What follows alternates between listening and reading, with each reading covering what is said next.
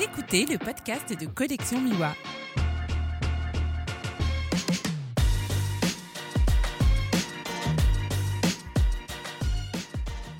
Bonjour et bienvenue dans ce nouvel épisode du podcast de Collection Miwa. Je suis Julien Gérard et je suis aujourd'hui accompagné de Sophie Bourget, Bourgex, tu me corriges? Bourgex Bourgès Jess Jex Jex, Bourgex. Ok.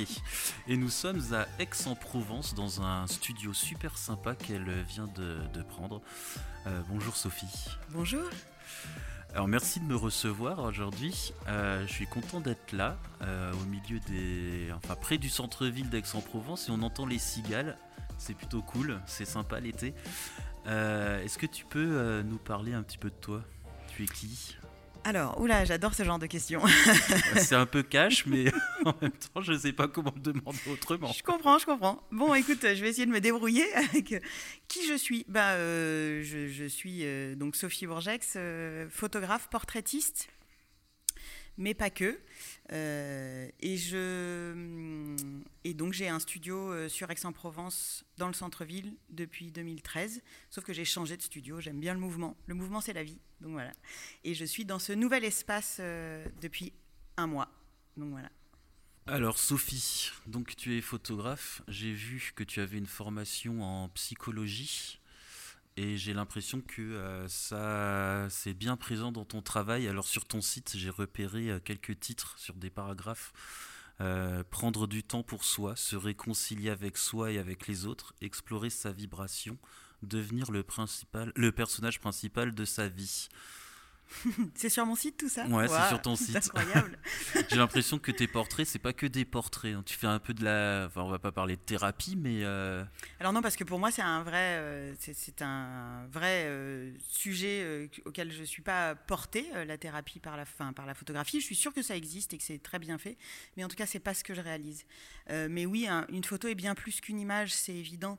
Derrière un portrait, il y a une histoire, il y a la vie, il y a, il y a les marques du temps, il y a une énergie, il y a une émotion. Enfin voilà, c'est beaucoup plus qu'une simple image. d'accord. Tu peux nous parler un peu de ce parcours? Donc, tu as fait une reconversion professionnelle. Tu as commencé. euh, Alors euh, oui, c'est un parcours. euh, je- je- en fait, j'ai une formation de psychologue. je- J'ai une maîtrise de psychologie clinique. je n'ai jamais fait mon DESS, donc je ne suis pas psychologue. Et, mais par contre, j'ai toujours fait de la photographie. Aussi loin que je me souvienne, euh, j'ai commencé la photographie avec un, petit appareil 110. Je partais en colo ou en classe verte avec mon appareil photo. Et donc voilà, donc euh, les deux, ces deux choses-là ont toujours accompagné toute ma vie. Et la psycho, je pense que ça fait partie euh, intégrante de moi, d'être à l'écoute de l'autre. Et voilà. Tu as commencé la photo. Alors, tu te souviens pas à quel âge Est-ce que tu est-ce que tu te souviens de la première photo que tu as prise? J'aime bien cette question. Alors ouais, c'est, j'y ai pas réfléchi. C'est le but. C'est le but. Euh, la première photo que j'ai prise, non. Alors je me souviens, je sais pas si c'est la première, mais j'ai, une image de mes copains en classe verte. Donc euh, on, devait- on était en primaire, je saurais pas te dire exactement quel âge, Euh, moins de 10 ans c'est certain. Et, et, j'ai ces copains sur des menhirs, donc c'était en, en Bretagne, je sais pas, ah, ça devait être à Carnac. Donc si Carnac n'est pas en Bretagne, je suis désolée pour les Bretons. Ouais, on va les fâcher un peu, mais Normandie, Bretagne, c'est un peu ça. pareil. voilà. Mais en tout cas, et j'ai le souvenir de cette image-là. euh, où euh, j'ai euh, mes copains installés sur, sur, sur ces cailloux, voilà, et avec une image un peu floutée, évidemment. L'objectif devait être sale. Déjà du portrait, alors. ouais, déjà du portrait, euh, mais en situation. Il n'y avait pas de. Et donc tu, tu as toujours fait de la photo, mais euh, tu t'es orienté vers une autre discipline. Et c'est à quel moment où tu t'es dit, euh, bon, euh, la photo, il y a peut-être moyen d'en faire un job? Alors c'est ça qui est étonnant, c'est que j'ai toujours voulu être photographe. Alors, oui et non.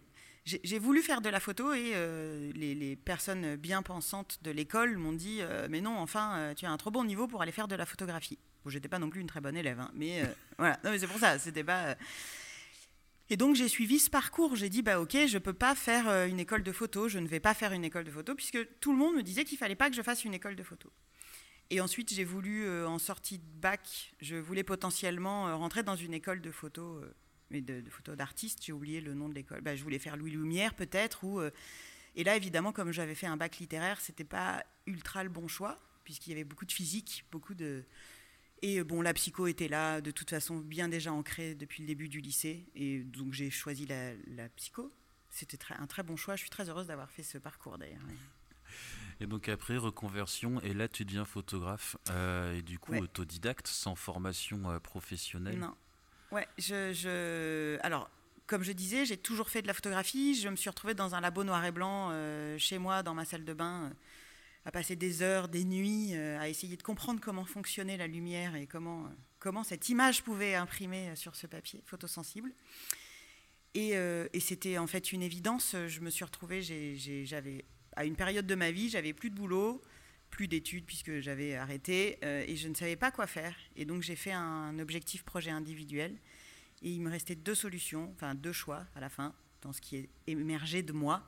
C'était être photographe ou enfin être photographe à mon compte auteur ou euh, monter une maison de retraite. Sauf que j'avais pas le courage et pas l'argent de faire une maison de retraite. C'est assez étonnant comme euh, choix. Ouais. euh. le double choix. Mais en fait, ça, ça montre l'attachement des deux disciplines qui sont les deux disciplines de ma vie. Euh, c'est l'accompagnement de l'autre et à l'autre et la photographie. En tout cas, je suis bien content que tu aies pris la photographie, sinon on serait pas là aujourd'hui. C'est pas faux. Je ne sais pas pourquoi je serais allé dans une maison de retraite. Peut-être que j'aurais fait des portraits de personnes âgées, je ne sais pas. Peut-être.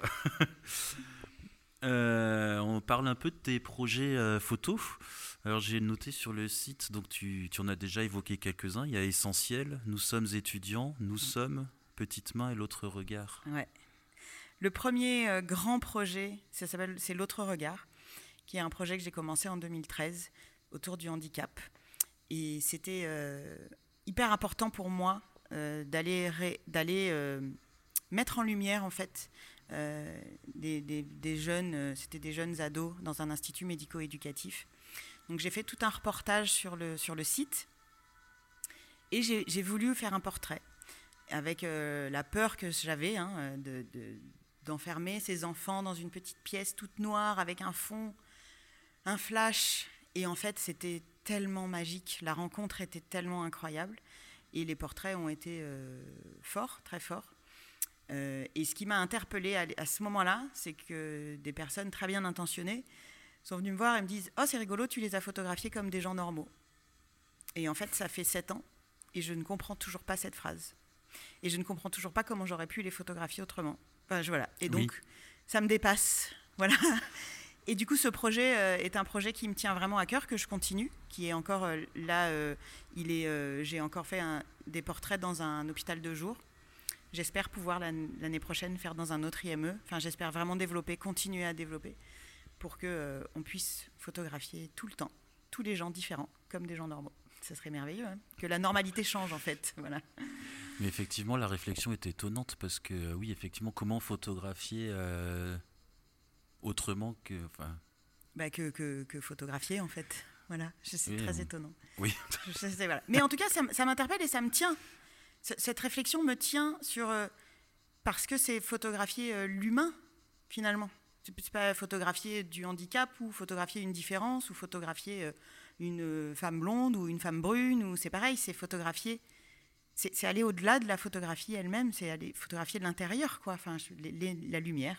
Voilà, photographier la lumière. La question que je me pose, moi, suite à cette réflexion, c'est euh, qu'est-ce qu'ils ont eu comme photo avant? Parce que Alors après, si on est un peu honnête au niveau du handicap, quand on regarde les portraits, euh, souvent, je ne veux pas généraliser, mais souvent le portrait de personnes en situation de handicap n'est pas ultra valorisante pour l'individu.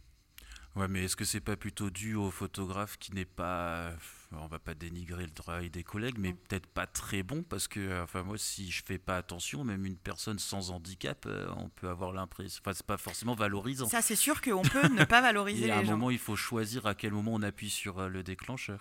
Oui, il y a ce moment-là, et puis il y a qu'est-ce que- de quoi on veut parler? Quel est le sujet?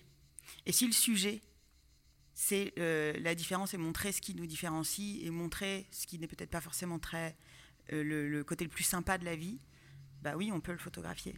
Mais en tout cas, moi, c'est pas ça que je veux photographier. Ouais, je comprends. Ça tant mieux. Alors, on en parlait tout à l'heure, donc là, tu m'accueilles dans un euh, superbe endroit. Ouais. Euh, tu nous parles un peu de ce lieu-là. Avant qu'on commence à enregistrer, tu me disais que tu avais un studio avant euh, où tu faisais beaucoup de photos de famille. Ouais. Et là, tu es sur un lieu complètement différent, a priori. Ouais. Et où même ta façon de travailler est différente. Alors en fait, ma façon de travailler, je la souhaite différente. Je n'ai pas encore fait la transmutation, mais je suis en cours de ça. Et oui, j'ai fait six ans, euh, euh, cours Mirabeau à Aix-en-Provence, euh, et où, au fil des années, j'ai- créé avec Étienne Clotis et Thibaut Chap la Maison de la Photographie. Et c'était juste six ans extraordinaires, passionnants, où moi j'ai développé mon activité d'artisan photographe et où j'ai mis en lumière des familles au sens très large du terme.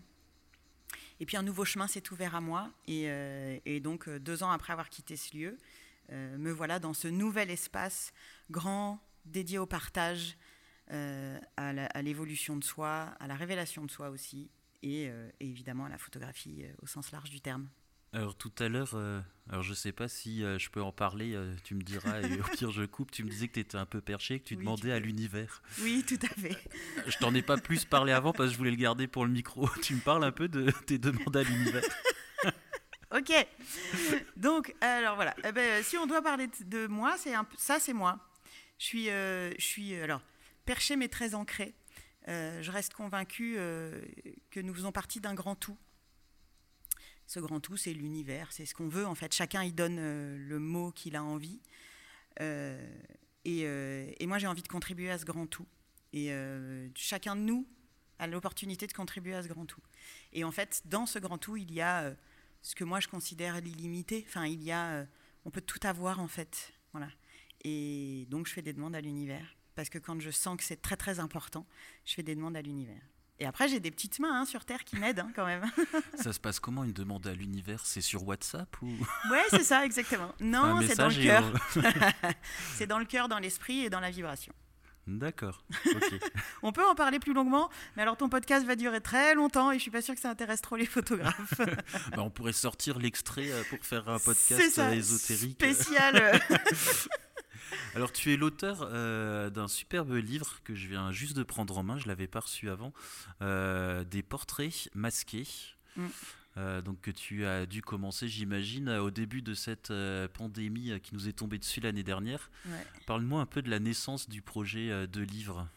Alors la naissance du projet de ce livre, c'est évidemment euh, post-premier confinement. Rien que de dire premier confinement, moi ça me... Enfin bon bref, c'est comme ça. Et donc post-premier confinement, euh, cette histoire de masque, on doit sortir avec des masques. Je, je fais partie des gens qui ont eu peur au début. hein. Je veux dire, quand je rentrais de mes courses, je, je me changeais, je mettais toutes mes fringues à laver parce qu'on ne savait rien. Enfin, c'était... euh, voilà. Bon, après, par contre, je ne suis pas rentrée dans la psychose. Mais j'aurais pu. Mais euh, j'ai fait partie Tu des gens qui pas ont eu BFM peur. TV toute la Ah journée non, en boucle BFM TV est interdit chez moi. Il y a pas, j'ai même pas la télé. Comme ça, au moins, c'est plus simple. Et du coup, euh, du coup, il y a cette, ce- cette question du masque. Voilà. Donc, euh, ah, ça fait peur, on doit sortir, etc. Donc, euh, j'ai pris ma petite machine à coudre, euh, j'ai cousu des masques, euh, j'ai euh, et vient une première sortie avec mes enfants. Pourquoi Je sais pas. Peut-être euh, ça faisait trois mois qu'ils n'étaient pas sortis, donc il fallait peut-être juste qu'ils sortent un peu. Et là, je vois mes enfants masqués et mon rien que d'en parler, enfin, tu vois, ça m'émeut. Parce que ça me rend ouf, en fait, ça me rend dingue, je comprends pas. Et quand je te disais tout à l'heure que je comprends pas, quand je comprends pas quelque chose, ça me, tu vois, ça me bloque. Voilà. Bref. Et là, j'ai vu mes enfants masqués et je me suis dit, waouh, mais en fait, de quoi il est question? Enfin, ça fait euh, deux mois et demi, trois mois qu'on nous dit qu'il faut avoir peur de l'autre, que l'autre est un danger et que nous sommes un danger pour l'autre. Et moi qui aime les gens, putain, je suis photographe, quoi. Moi, les gens, je les touche, je les regarde, je leur parle. Et là, d'un coup, on est un danger et ils sont un danger pour nous. Alors moi, ça m'a... Voilà. Et donc, j'ai dit, bah, je vais pas faire des portraits masqués, c'est pas possible. Et puis, bah, l'univers m'a renvoyé l'information en disant, je pense que tu devrais faire des portraits masqués. Pourtant, t'avais rien demandé. là. Ah non, non, j'ai rien demandé. Mais souvent, non, mais voilà, le- je parle à l'univers, en fait. Et l'univers me parle, c'est surtout ça, d'ailleurs. Bref, et, euh, et donc là encore, je me dis, mais non, Sophie, c'est pas raisonnable. Je vais pas faire des portraits masqués. C'est pas, je veux pas faire de portraits masqués. Ça me- ça m'émeut trop. Je peux pas faire ça. Je déteste ça. Je peux pas faire ça. Et quand euh, la troisième information me vient, troisième intuition, enfin, c'est pas, voilà. bah là, je me dis, ok, je le fais. Et donc, les premières personnes que j'ai photographiées sont mes enfants. Et tu vois, un an, un peu plus d'un an après, ça m'émeut toujours autant. Donc voilà. Et donc est née cette idée de faire des portraits masqués associés à un témoignage de ce que les gens vivent de cette période. Alors je te cache pas qu'au moment où j'ai lancé ce projet, j'avais quand même bon espoir que nous n'ayons plus les masques. Alors pour resituer un peu, euh, pour ceux qui écouteront le podcast euh, plus tard, on est en août 2021 et ça fait un an et demi euh, bientôt qu'on est en pandémie. L'idée de faire un livre, c'était tout de suite au début du projet ou non, c'était encore une réflexion qui est venue par la suite Non, c'était tout de suite. Je n'ai jamais fait de livre. j'ai comme projet de faire un livre sur le projet L'autre regard sur le handicap dont j'ai parlé tout à l'heure. Et tu vois, il n'est est pas né encore, ce livre. Euh, parce que je ne savais pas comment faire, et puis voilà, plein de, plein de problématiques auxquelles je n'ai pas de réponse. Et là, sur ce projet, donc, j'ai fait les premiers portraits, et là encore une intuition, une idée fixe, tu sais, ce truc qui te lâche pas, et as beau dire, mais non, non, je vais pas le faire, je vais pas le faire comme ça. Et en fait, ça devait être un livre, parce que pour moi, une exposition, c'est éphémère, alors qu'un livre, c'est un devoir de mémoire. Et pour moi, ce livre démasqué, c'est pour qu'on n'oublie jamais qu'un jour, on nous a demandé de porter un masque pour nous protéger les uns les autres. Ouais, effectivement. Alors, c'est marrant parce que même avant qu'on en discute, euh, enfin qu'on commence à discuter euh, ensemble sur, euh, par mail, j'avais l'impression que ce livre, il était un peu à l'image de la pandémie, au niveau de la vitesse d'exécution, entre guillemets. Parce que finalement, euh, donc je disais, ça fait un an et demi là qu'on est en pandémie. Tu as commencé le livre au premier confinement et puis euh, il est déjà là. Mm. C'est quand même un travail super long de faire un livre. tu t'es consacré à ça à plein temps et euh, ou... Non, j'ai eu les bonnes personnes avec moi qui m'ont accompagné. J'ai fait appel aux bonnes personnes et c'est qui devait être moi qui suis un peu branchée et connectée c'est qu'en fait, euh, tu vois, le livre depuis 2014 sur le handicap n'est même pas au stade de l'ébauche, alors qu'il est présent dans ma tête, etc. J'en ai plein des comme ça. Et ce livre, il existe. et ce livre démasqué, il est dans nos mains, et il est dans nos mains depuis le mois de décembre. Donc, euh, depuis décembre. Depuis décembre 2020. Euh, il s'est écoulé de mai à décembre, huit 8 mois, 7 mois. En fait, les portraits ont été faits de mai à septembre 2020 et il est sorti en, et il est sorti en physique en décembre 2020. Tu as commencé en mai, donc c'est après le premier confinement En sortie de premier confinement, Et comment réagissaient les... les... Enfin, tu as fait un appel, j'imagine J'ai fait un appel à portrait, et les gens venaient spontanément. Alors j'ai des gens que je connaissais, des gens de mon entourage, des anciens clients, des clients d'ailleurs, parce que ce pas des anciens clients, et, et, des inconnus. Et ils réagissaient comment euh Chacun est venu avec son histoire, c'est ça qui est passionnant. Et j'ai même été assez surprise. Je voulais pas que mon point de vue puisque ben, vous l'avez constaté tout à l'heure, mon point de vue est émotionnellement encore très fort. Et, euh, et je voulais pas que mon point de vue, parce qu'il n'est pas juste. Enfin, c'est, mon point de vue est juste pour moi, mais il n'est pas juste pour une société. Et donc, c'était intéressant pour moi d'aller observer et d'aller entendre le point de vue d'autres personnes. Et du coup, chacun venait avec son histoire, son petit bout de d'envie. Alors, certains ont parlé de l'après, d'autres de l'avant. Bah, c'est un premier livre. Hein. Euh, sur un autre livre, je serais peut-être plus directive. On en parlait tout à l'heure sur, comment on évolue. Et en même temps, cette liberté, je la trouvais super importante. Parce que chacun a donné, a livré ce qu'il avait envie de livrer. Et donc, j'ai des gens qui sont euh, hyper pour, j'ai des gens qui sont plutôt contre, j'ai des gens qui ont eu peur, j'ai d'autres gens qui étaient super en sécurité. Enfin, c'est très étonnant, voilà, cette rencontre. Et quand on lit. Euh, je, je l'avais en main tout à l'heure, là je lisais un peu. Quand on lit les témoignages, euh, on voit que tout est fait avec bienveillance. Et euh, ça fait du bien par rapport à la situation actuelle où les gens s'écharpent euh, sur les réseaux sociaux pour ou contre. Et c'est intéressant de voir en fait que tu as pu réussir un projet comme celui-là avec tous les points de vue et tout en gardant une, une bienveillance. enfin, on, sent la bienveillance. Mm. Et ça, c'est. J'ai envie, j'ai envie de croire que c'est une de mes qualités. non, mais c'est vrai. J'ai envie de croire que euh, j'ai cette, je suis quelqu'un de très, très entière, hein, par contre. Je, je, je, peux être très engagée, enfin, je suis très engagée. Par contre, j'aime écouter le point de vue de l'autre. Et euh, si on n'est pas d'accord, on n'est pas obligé d'en parler. Mais euh, si on arrive à en parler, ça peut aussi être vachement intéressant. J'aime entendre le point de vue de l'autre. C'est- le côté sympa parce qu'il y a des gens très engagés mais qui ne tolèrent pas les autres Ouais. avis et ça finit euh, en pugilat En sur euh, pugilat. Facebook. Voilà. Ah non, mais alors moi, Mais- par contre, je ferai jamais de débat euh, sur les réseaux sociaux. J'aime un débat Ah non, quand on est l'un en face de l'autre. euh, parce que ça devient intéressant. Et si on voit qu'on n'arrive pas à, à discuter parce que chacun a nos points de vue, l'idée n'est pas de faire changer l'autre de point de vue. Ben, passons simplement à autre chose et gardons. Oui, c'est ça. On n'est pas voilà. obligé d'en parler, encore moins de s'insulter. C'est ça, exactement. Ah non, mais la bienveillance c'est parti. Donc en tout cas, effectivement, c'est ce que j'ai aimé aussi. Et puis les gens qui venaient avec avaient cette bienveillance-là aussi. Et avaient, par contre, ce que j'ai ressenti, c'est ce besoin de témoigner. Ah, mais je crois que les gens avaient besoin de parler à cette Ouais. période-là, après euh, deux Ouais. ou trois mois à la maison, je sais plus combien exactement. euh, Ouais, deux mois et demi, je crois. Enfin, je sais même plus, tu vois. Je... Ça, ça ouais, dépend de, des... de mi-mars à, enfin début mars à, à avril ou début mai, Ah, je sais plus. Enfin, ouais, je sais Ouais, même mais- plus, tu vois. C'est dingue, on oublie. Tu vois, le devoir de mémoire, il faudrait replonger dedans. Il doit y avoir écrit les dates alors- dans le livre. Mais... Bon là on, on divague un peu, Oui. on change de sujet, mais c'est pas grave. Moi c'est une période où j'ai l'impression d'avoir été euh, un peu comme dans du coton, ou sur euh, comme un espèce de rêve parce que euh, c'est passé hyper vite. En même temps c'était long. C'est une période, moi, que j'arrive pas à, à- Alors, je me suis forcée à faire une photo par jour. Ah, Là moi j'ai essayé, j'ai pas réussi. Et ben moi, tu vois, alors je ne tiens aucun de mes engagements. Moi je me suis forcé à faire une sieste par jour. Je te l'ai dit, c'était pas mal.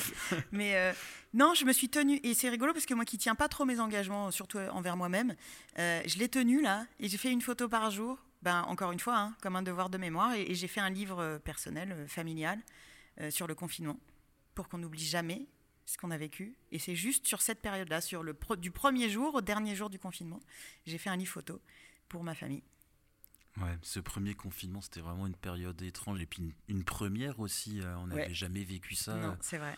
Les autres confinements derrière c'était pas pareil. euh, je Non, c'est autre euh, chose. Après, je, je, je- tu vois, moi, j'aurais aimé être dans la rue, je crois, photographier. Je me suis fait cette réflexion à plusieurs reprises. Et je, je pense que démasquer vient de là. Aussi, c'est que j'avais le, le sentiment d'avoir le devoir de raconter quelque chose. De, tu vois, de mettre en lumière quelque chose de cet instant. Putain, mais c'est dingue. Alors, on n'en est pas sorti 18 mois après, mais on va bien finir par en sortir. Et puis, dans 10 ans, dans 20 ans, euh, tout ça ne sera que euh, un mauvais souvenir, comme On toutes les pandémies qu'il y ait eu. Non, mais voilà, je veux dire, euh, ça va, ça va passer, en fait. Et, et j'aimerais qu'on n'oublie pas. C'est important qu'on n'oublie pas quand même. hein. C'est dingue ce qu'on vit, moi, je trouve. Et nos enfants, ce qu'ils vivent, ça paraît fou, quoi. Ouais, ouais, je sais pas comment nos enfants euh, s'en rappelleront. Enfin, moi, mon fils, il a 6 ans, donc euh, je sais pas s'il a trop compris, mais. Bah, moi, mes enfants sont ados, euh, je pense qu'ils s'en souviendront. Ah oui. C'est non, non, mais euh, vraiment. Et puis, c'est voilà, c'est cette année, ils n'ont pas de photos de classe, par exemple. Ah bah alors tu vois, ça m'arrive, là je te disais tout à l'heure avant qu'on enregistre, donc moi je travaille pour une boîte qui fait des plaquettes publicitaires pour les lycées français. Ouais. Et il m'arrive de faire des photos de classe dans les lycées à l'étranger. Et ben ça a été une période, une année là, euh, vraiment très très bizarre. Donc les photos de classe, ça a été des portraits individuels, Ouais. recollés ensuite euh, Ouais. ensemble, euh, mais... euh, ah, Eh ben, tu vois, moi, horrible.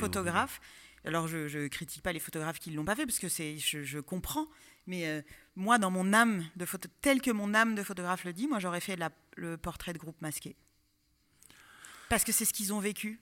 Ouais, Parce que c'est, tu vois, très peu l'auraient acheté. hein. Je sais que très peu de parents l'auraient ah acheté. oui, c'était pour ça que ça n'a pas été choisi Mais par bien sûr. Mais je le comprends. Mais je- je- j'aurais aimé que ça soit une proposition faite. Parce que moi, personnellement, je l'aurais acheté. Parce que j'aurais. Putain, mes enfants, c'est ça qui- c'est ce qu'ils ont vécu, quoi. mais, euh, Ils étaient en classe tous masqués les uns les autres. Enfin, on divague complètement. Non, mais on divague, mais c'est pas grave parce que finalement c'est de la photo aussi. On parle de photos de classe, mais euh, moi ce qui m'a choqué, c'est que euh, comment dire. euh, alors Fred, si tu m'entends, c'est mon client. Euh, faut pas prendre mal ce que je dis parce que j'adore ce que je fais Oui, oui. et euh, faire des photos de classe. C'est sûr qu'au niveau d'un photographe, c'est pas ce qu'il y a de plus artistique, de plus créatif et tout ça. Mm. Mais ce qui m'a toujours plu de, dans, dans, dans, dans ce job-là, c'est que quand je fais une photo de classe, je suis au contact des élèves. En général, je les sors d'un cours euh, de maths, de français, donc ils sont bien contents d'être dehors. Euh, Et je rencontre des élèves, on discute, on chat, enfin c'est super sympa, ils font les pitres, enfin c'est des bons moments.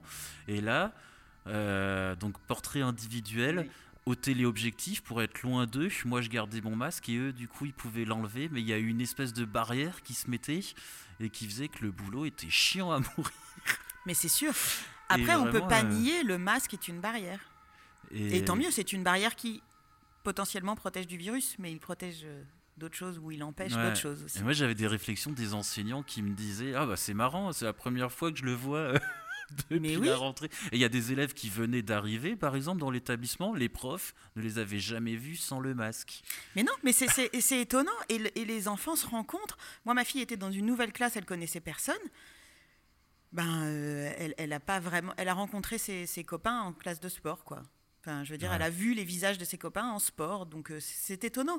Enfin, je, je pense qu'on a. on- je ne sais pas si on. Je pense qu'on mesurera ce, qui, ce que l'on vit dans quelques années. Ça, ça paraît fou, en fait. Bah, complètement. Et, et je me faisais euh, la réflexion euh, il y a quelques mois. euh, Enfin, le monde s'est pas complètement arrêté. Il y a eu des naissances et des nouveau-nés qui n'ont vu que leurs parents sans masque et toutes les autres personnes, ils les ont vus masqués depuis leur naissance. Et je me demande comment. euh, Enfin, c'est Bah, pour un ça- nourrisson, c'est terrible quand même. euh. Oui, c'est. Alors, avec les quelques études de psycho que j'ai faites, je pense que c'est terrible. Pour les enfants, c'est dramatique. Pour les bébés, c'est dramatique. Après, je ne suis pas professeur euh, en psychologie et je ne fais pas euh, d'études poussées, donc je n'en sais rien. Mais, euh, enfin, je n'ai pas le savoir pour ça. Mais euh, nécessairement, c'est compliqué. Et d'ailleurs, ça me fait penser à un témoignage du livre Démasqué, Ouais, j'allais te demander justement qui si tu avais. un, un des témoignages qui m'a le plus touché, cette famille dont, le, dont le, le fils est né pendant le... Enfin, j'en- j'en ai deux ou trois qui sont nés dans- pendant le confinement, mais cette histoire-là, et où justement les parents disent que la rencontre avec leur fils leur a été un peu enlevée euh, à cause du masque. Que ça a été vraiment, elle a accouché masquée. Et ce témoignage est poignant. Enfin, il y a vraiment... euh, au-delà de... En fait, c'est au-delà de savoir si c'est bien ou pas bien le masque, on s'en fout ça, c'est pas ça la question. C'est juste quelles sont les conséquences que ça peut avoir aussi sur des personnes. Et le fait de laisser la parole à ces personnes-là était important pour moi. Mais- Et ces gens, ils n'étaient pas en colère? Parce Je que. peux pas te dire. Enfin, euh, moi j'ai été ambulancier au SAMU. Je sais ce que c'est euh, un accouchement, euh, littéralement. Euh, J'y ai assisté, j'ai participé. Et ça me fait rire en fait de faire un accouchement masqué parce qu'il y a tellement d'autres fluides du corps euh, Ah oui, ça c'est ce certain. Ça, Je trouve ça complètement hallucinant en Eh fait. oui. Et, euh, Bah, euh, euh, il y a probablement une raison médicale hein, à ça, j'en sais rien, mais en tout cas, en tout cas, oui, ils étaient. Je peux pas parler pour eux, mais probablement de la colère, de la tristesse, de, de tellement d'émotions en fait différentes. Mais une chose est sûre, c'est que ça, ça crée quelque chose. Ça crée quelque chose de très difficile. Peut-être que sans masque, la rencontre aurait été compliquée, j'en sais rien. Mais une chose est sûre, c'est que eux associent une problématique de rencontre avec le masque, et on peut pas nier que ça y joue. Ah non, ça c'est clair. Et t'as eu des gens qui étaient, euh, enfin pas en colère dans le studio pour faire les photos, mais où ça se voyait. euh, Non, alors déjà la colère est une émotion que je, enfin que je n'aime pas. Je crois que j'ai été très en colère une grande partie de ma vie et qu'aujourd'hui j'ai plus envie d'être en colère. Donc c'est pas une émotion euh, que j'attire, je pense. Tu vois, c'est plus une émotion que ouais, je j'attire. comprends tout à fait. Voilà. Euh, j'ai eu des gens en colère comme je peux l'être, enfin tu vois, engagés dans, mais, mais pas en colère euh, comme on disait au point de, tu vois, de crier, d'insulter. Par contre, j'ai fait crier des gens dans mon studio, ouais, pour lâcher. non mais c'est vrai. Pour lâcher justement un truc, une colère que tu gardes, tu vois, qui est, qui est- mais qui est pas destructive pour l'autre, qui est pour soi. Et donc ouais, je- ça oui. Et euh, bah, d'ailleurs, euh, je- je- c'est rigolo, moi je parle d'autres photographes, mais il y a Christophe Kep qui a fait un projet euh, qui s'appelle Hurle à la vie et qui a fait venir des gens crier dans son studio parce que c'est très libérateur. Il a fait un livre? Il est en train de le faire. Ah, super. Mais ça, par contre, je nous suis pas sûre qu'il soit auto-édité. Mais... On fait aussi les petites éditions. Ah ben à moins voilà, de très bien. 3000. Eh ben écoute, je te mettrai en lien avec Christophe Kep et ce sera parfait. tu vois, ça c'est mon savoir-faire aussi, mon savoir-être, euh, toujours parler des autres. Voilà. Euh, je t'avais demandé de préparer un peu euh, ce, ce podcast en repérant des pages du livre et des photos. Ouais. Euh, Est-ce que tu peux m'en parler? Ouais, alors j'adore euh, quand on me demande de préparer des trucs, parce que je suis. je- voilà. Ouais, j'ai cru comprendre. Préparer, c'est un grand, euh, c'est un grand mot. Préparer, c'est un gros mot pour moi. Alors, préparer. Ouais, donc du coup, j'en ai relevé quelques-uns. Et comme je te disais, c'est très très difficile pour moi parce que tout le monde est venu avec son histoire. Tout- donc en fait, ils sont tous importants. Ils sont vraiment tous importants. Donc il y a cette famille qui est venue, qui m'a touchée en parlant de ce bébé. Et, euh, et d'ailleurs, les images qui en sont sorties sont très fortes. Comme je disais tout à l'heure, mes enfants, qui évidemment sont les premiers de la série, parce qu'il faut savoir que dans ce livre, les portraits sont rangés par ordre de prise de vue. C'est-à-dire que chaque, c'est mois par mois, et c'est dans le sens où je les ai photographiés. Et donc, mes enfants sont les premiers. Et, euh, comme euh, tout à l'heure, l'émotion est toujours là de les voir masqués. Et euh, je déteste voir mes enfants masqués. Je, mais vraiment, je déteste ça. C'est un truc. si, on parlait de la colère aussi. S'il y a un truc qui peut me mettre en colère, c'est ce qui se passe pour mes enfants. Mais voilà. après, un autre portrait qui m'a évidemment énormément touchée, c'est euh, une petite fille qui est venue avec son poupon. Je, triche, j'ai le livre sous les yeux en fait et ah je oui, mais bascule. Elle est à quelle page Elle est à quelle page la photo? Elle est fait, page 23. L'idée de ce, de ce truc-là, de préparer, c'est euh, pour les gens qui ont déjà le livre, je vous, je vous conseille de, de l'ouvrir et de suivre les pages. Et ceux qui ne l'ont pas, ben, je vous conseille d'aller l'acheter. Mais Très bien. Euh, non, l'idée, c'est un, peu c'est un peu que les gens, quand ils ont euh, le livre sous la main, d'avoir aussi un peu ta, ta, vision en tant que photographe. Et ton processus de prise de vue. Enfin, avoir un peu euh, le photographe qui parle du livre, c'est comme une expo, mais sauf que c'est en podcast. Sauf que c'est en podcast, c'est pas mal. Donc là, on est page... Page 22-23. Et donc, c'est cette euh, petite fille, Alice, euh, qui est venue avec un masque fait par sa maman. Et en fait, elle est venue avec son poupon, et ce poupon a le même masque qu'elle. Et en fait, donc à l'époque, cette petite fille n'était pas obligée d'avoir un masque. Aujourd'hui, euh, elle rentre en CP, elle va être obligée de le porter. Mais au moment du livre, au moment de la prise de vue, les enfants de 6 ans n'étaient pas obligés d'avoir un masque. Par contre, comme sa maman portait un masque tout le temps, en plus sa maman est enseignante, donc c'est un sujet qui devait probablement être important à la maison. Enfin, elle est, euh, prof, elle n'est pas enseignante, excuse-moi. Et, euh, et, donc, il y a cette espèce de mimétisme aussi. Pourquoi tout le monde porte un masque? C'est ce qu'on disait tout à l'heure sur les enfants. Enfin, voilà, c'est donc elle doit avoir un masque aussi quand elle allait voir son arrière-grand-mère, puisqu'elle a la chance d'avoir une arrière-grand-mère. Euh, et, donc il y a cette protection. Et de voir cet enfant porter son poupon qui a un masque, eh ben moi ça m'émeut, ça me touche. ça c'est terrible. Ça, ça a un côté terrible. Je trouve que ça a un côté terrible. Ouais. Euh, et en même temps, euh, et en même temps, ça raconte l'histoire de l'enfance. Aujourd'hui, c'était une de ses problématiques. Moi, ma fille, elle portait euh, son poupon en écharpe parce qu'elle voyait euh, que j'avais sur les photos que moi, je l'avais porté en écharpe. Et c'était cool. Bon, ben voilà, il y a des enfants aujourd'hui, ils mettent des masques à leur poupon parce que c'est important de sortir protégé. Et de protéger l'autre et de se protéger soi. C'est la réalité. Euh, après, vraiment, c'est tout, ils sont tous importants hein, quand je les vois défiler devant moi. Ah bah tiens, voilà, ça, je t'en avais parlé d'elle. ce portrait, alors c'est euh, le portrait euh, d'une jeune femme. Hein. Elle, est, elle, est, chirurgien dentiste, page 44-45, bien vu. Je suis pas très bonne commerciale, moi. et, euh, et, du coup, elle m'a fait. Bon, alors déjà, c'est une femme rayonnante, je trouve. et j'aime son, son, tatouage rappelle le masque. Il y a quelque chose de très parce qu'à un moment donné, le masque était. Alors aujourd'hui, c'est plus le cas puisque nous devons porter des masques chirurgicaux, mais quand les masques en tissu étaient autorisés, il y avait ce côté accessoire de mode. Et d'ailleurs, je vais, je vais faire un, je vais revenir sur Awel, euh, sur, sur cette jeune dentiste après, mais en tant qu'accessoire de mode, et ça, c'est très important pour moi d'en parler. Page 12 et 13, il y avait euh, Muriel, euh, qui est artisane, artisan d'art. Elle crée des bijoux et elle a créé un bijou pour les masques parce que c'était important pour elle de sortir élégante. Elle voulait pas Et tu vois, ça, soulève aussi ce qu'est. Enfin, alors je reviens après, mais ça soulève aussi la créativité. Tout le monde porte un masque, et là, cette créatrice de bijoux crée un bijou pour masque. Pas pour faire de la vente. Elle crée un bijou pour masque parce qu'à un moment donné, c'est important pour elle que même si on doit. Ok, et en plus, c'est une personne à risque, donc elle avait ce besoin d'être masquée, elle aussi, et que les autres soient masqués en sa présence, c'est ok, quoi.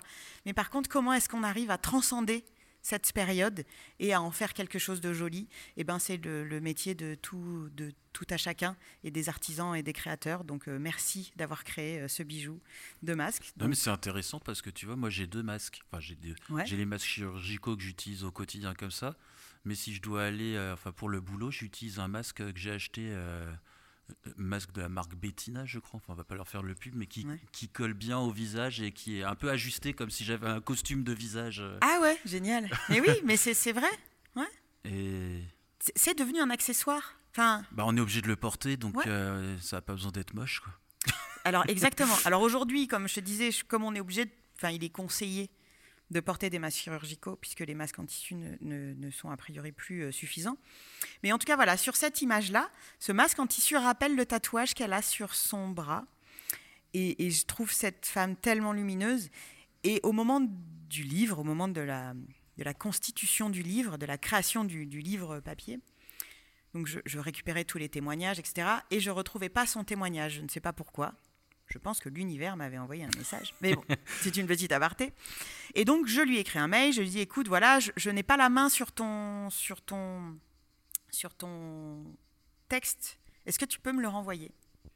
Et là, elle me renvoie un texte qui est très différent du premier. Donc, je lui dis, bah non, j'ai besoin de ton texte initial, en fait, de celui que tu as écrit au moment où on a pris la prise de vue, puisque les portraits sont rentrés, sont rangés par date. Et donc, c'est important que ton témoignage colle à la date. Mm. Et en fait, quand on a fait la maquette du livre, on a décidé de mettre les deux témoignages parce que ça montre aussi l'évolution euh, du point de vue de cette personne, mais probablement d'une partie de la société. Au départ, elle trouvait que le masque était super et que, enfin super, toute mesure gardée, hein, elle ne disait pas que c'était génial, mais que euh, on pouvait trouver autre chose, qu'on allait voir le regard et puis euh, que ça touchait l'intensité et puis qu'on qu'on allait découvrir autre chose. Et en septembre, c'était plus du tout son point de vue. Elle commençait à étouffer derrière son masque. Ouais. Donc je trouve que c'est intéressant euh, cette, cette évolution en fait du point de vue et, euh, et voilà. Et puis j'aime cette image et j'aime cette lumière. Les portraits de famille aussi de manière globale sont sont intéressants. Je, je pense à un et comme euh, je ne suis pas du tout préparée, je, je cherche. Ah ben voilà. Ça, c'est une famille, donc page 78, mais il y a des portraits d'eux euh, un petit peu avant, euh, de manière individuelle, puisqu'en fait, chacun a son portrait individuel. Dans ce livre, j'ai voulu mettre tous les portraits que j'ai réalisés. Donc, mon directeur artistique s'est un petit peu arraché les cheveux en disant Mais tu es sûr Oui, oui, je suis sûre. Et si on peut même rajouter ce Wistion en groupe, parce que j'ai fait des photos de groupe parfois, j'ai dit Moi, j'aimerais qu'il y ait les photos individuelles et les photos de groupe. Voilà. Donc, donc ils y sont tous, parce que j'ai un directeur artistique génial qui a écouté mes demandes. Et donc, la photo de famille est page 78, mais il y a avant leur portrait individuel. Et en fait, c'est une famille que je suis depuis euh, toujours, quasiment. Aujourd'hui, ils sont venus avec Des leurs clients alors? Des clients, Ouais. ouais, euh, qui vivaient dans le même village où je vivais avant, Enfin, qui vivent toujours dans le même village où je vivais moi avant. Et donc euh, j'ai vu les enfants grandir, leur grande fille à l'âge de ma fille, donc voilà. Et là ils sont venus avec leur troisième enfant que je n'avais pas rencontré. Ils ont voulu venir témoigner de cette époque. Et donc voilà, de voir ces quatre euh, personnes masquées et ce bébé non masqué m'interroge aussi, voilà. Et je trouve que c'est photographiquement, je trouve que c'est intéressant. Euh, parce que ça raconte quand même une sacrée tranche de vie et d'histoire. Et leur témoignage est toujours euh, chouette aussi de voir leur peur et leur, engagement, en sachant qu'un de leurs garçons, enfin leur garçon, Ethan, est- a des soucis d'audition. Et donc euh, le masque pose un vrai souci puisqu'il ne voit plus les lèvres sur lesquelles il lit. Ouais. Non mais c'est, je veux dire, la portée de ça est dingue. Il s'isole pas trop euh, Non, non. non Et après, il a une super maîtresse, euh, parce qu'on habitait dans un super village, c'est Jouk, et c'est génial. Et donc, la maîtresse a tout de suite pensé à lui, a priori, si j'ai bien compris, et donc a mis un masque où on voyait ses lèvres. D'accord. Moi, j'ai vu pas mal d'ados. Je me suis demandé. Alors, moi, j'ai pas du tout fait d'études en psychologie, euh, donc je me garde bien de donner mon avis, euh, mais ça n'empêche pas d'y réfléchir. J'ai vu pas mal d'ados qui refusaient d'enlever le masque quand je faisais photo, donc où ils pouvaient l'enlever, et qui refusaient de l'enlever. Et j'avais l'impression que certains utilisaient un peu le masque pour euh, se cacher. Les ados un peu timides Ouais. qui ont des problèmes avec leur image, qui utilisaient ce masque pour se cacher. Du coup, je me demandais si c'était bon, en fait, pour eux. Mais c'est pas impossible. C'est en fait, il y a, je, je crois qu'il y a du bon et du mauvais dans tout. Et, euh, et c'est qu'est-ce qu'on arrive à tirer de ça. Et là, euh, cet ado, il a trouvé euh, une manière de se cacher derrière un masque. Ouais, vois, mais je me- demandais si c'était une bonne chose en fait de se cacher, de ne pas être force, forcé entre guillemets, de se montrer. euh, Bah, c'est pas monde. forcément une bonne chose. Non, mais ça c'est sûr, Ouais. c'est pas une bonne chose que de se cacher, hein, ça c'est sûr. Euh, mais je pense que ça change la dynamique sociale, hein, de toute façon. Il y, a une- il y a un lien social qui évolue, euh, forcément. Mes enfants portent le masque, c'est, je veux dire, c'est moi qui dans la rue leur dis baisse ton masque, baisse ton masque. Enfin, je veux dire, c'est, euh, c'est, parce qu'ils sont formatés comme ça, ils ont une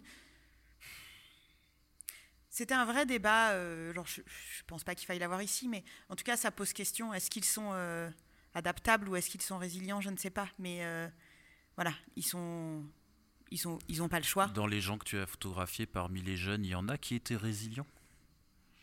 Oui, bien sûr. Il y en a qui se posaient des questions. C'est rigolo, j'ai cet ado, tu vois. Oh, t'es fort. Je suis sûre que c'est parce que tu savais que j'avais. J'ai cet ado. Alors, c'est complètement dans le désordre au niveau du livre. hein. Si vous avez le livre Ah, et que vous suivez, vous êtes le obligé d'aller d'un avant, en arrière. c'est comme le podcast. c'est parfait. c'est toujours un peu Oh désorganisé. là là, c'est un truc incroyable. En plus, c'est pas moi qui vais aider à l'organisation, hein, tu peux le voir. Donc, page 20. Nous avons Kenny, qui est une jeune fille que j'ai photographiée à plusieurs reprises.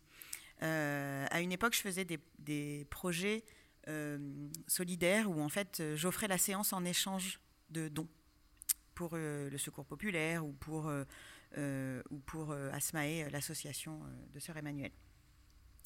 Et elle a, elle a souvent participé à ces projets-là.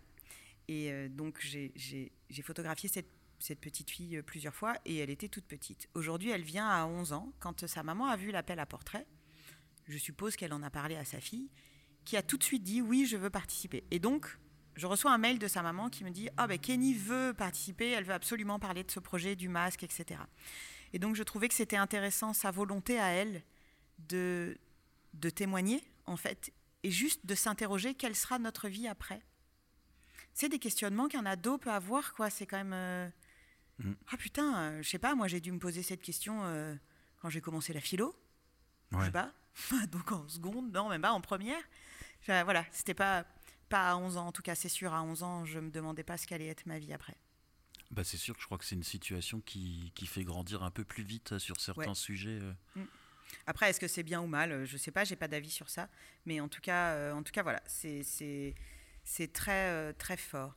Euh, Non, mais c'est bien parce que le livre pousse à se poser la question. Ouais, ça interroge. En fait, de voir ces témoignages, il y a aussi cette femme enceinte, Candice. Euh, son témoignage, après 20 ans d'attente, puisque donc elle a attendu très longtemps avant d'être enceinte. page combien? Ah oui, c'est vrai. Page 72. elle, a, elle a attendu longtemps avant de pouvoir porter la vie. Et donc elle dit, après 20 ans d'attente, que sont quelques semaines de confinement pour enfin avoir la joie immense d'annoncer la venue de mon bébé au monde. Une éternité. Puisqu'en fait, elle a vécu sa grossesse confinée. Et donc elle n'a jamais pu partager sa grossesse avec les personnes de sa famille, alors que c'était un projet de vie. Alors en soi, c'est pas grave, vous me direz. Je veux dire, c'est pas, c'est pas dramatique, tout va bien, elle a son mais bébé. c'est un moment et qu'on a envie de partager. mais euh, voilà, c'est juste. Et proches, c'est euh. c'est ce questionnement. En fait, ce livre, je crois, c'est un livre de témoignages et c'est un livre qui invite à se questionner. C'est juste ça. Ça ça n'a pas. Il n'y a pas de réponse dans le livre. Il n'y a pas de point de Ouais, vue. puis je pense que ça permet aussi euh, de, de, pouvoir euh, imaginer ou plutôt constater d'autres situations que la sienne et de. Et puis de pouvoir se dire, de pouvoir aussi se reconnaître dedans. Parce que des femmes enceintes, moi en client, j'en ai plein qui sont venus après, qui m'ont raconté leur accouchement masqué et qui ont, waouh, tu vois, c'était dur en fait, c'était dur pour plein de gens. Et donc, bah là, en, en lisant un témoignage, se dire, ah, mais donc d'autres aussi ont vécu, c'est ok quoi. Et du coup, ça devient pas moins important, mais on se sent moins seul, c'est comme tout en fait. Voilà. Et donc, c'est de pouvoir percevoir qu'il y a d'autres situations, parce que j'ai aussi des témoignages, attends, là on a fait que des trucs un peu euh, durs et tout, j'ai aussi une dame qui a eu le Covid euh, pendant le confinement et qui donc n'a rien pu faire, n'a pas pu aider son environnement. Et ben pour elle c'était compliqué, et donc elle est arrivée en me disant, ben moi maintenant je porte le masque et c'est ok quoi. Je porte le masque et en fait je sais que je fais attention aux autres en faisant ça, et je peux revenir et contribuer au monde en portant le masque. Ben c'est hyper cool. Enfin c'est... euh, hyper fort comme, euh, comme témoignage aussi, quoi. Et positif et engagé. Et, euh, et, et donc, c'est chouette. Merci. Merci à tous ceux qui sont venus euh, participer à ce, témo- enfin, voilà, à ce devoir de mémoire.